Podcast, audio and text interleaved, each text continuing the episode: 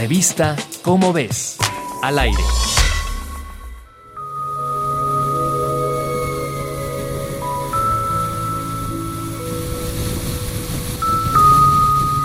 El sexto informe del Grupo Intergubernamental de Expertos sobre el Cambio Climático, dado a conocer en febrero pasado, afirma que el cambio climático es una realidad y en muchos casos ya es irreversible. De acuerdo al informe, 3.600 millones de personas viven vulnerables a los efectos del cambio climático, sobre todo por el calor extremo, las lluvias, la sequía y los incendios forestales. La ciencia prevé un incremento de temperatura de 1.5 grados centígrados en los próximos 20 años.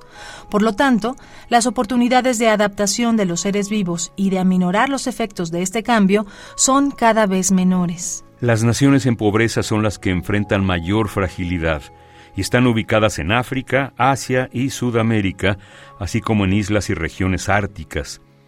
Asimismo, el reporte del cambio climático informó que entre 2010 y 2020 las muertes por desastres naturales fueron 15 veces mayores en zonas vulnerables que naciones de altos ingresos, como Canadá y el Reino Unido.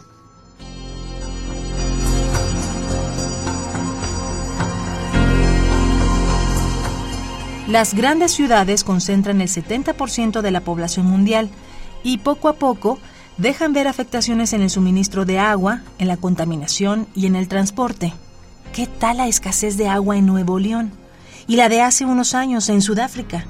En el caso de México, se prevén sequías prolongadas, inundaciones, poca disponibilidad de agua, pérdida de biodiversidad, bajos rendimientos de los cultivos e incremento en el nivel del mar.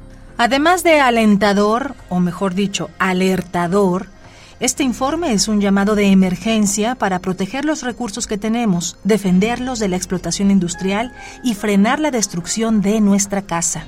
Es una oportunidad para asegurar un futuro habitable y sostenible.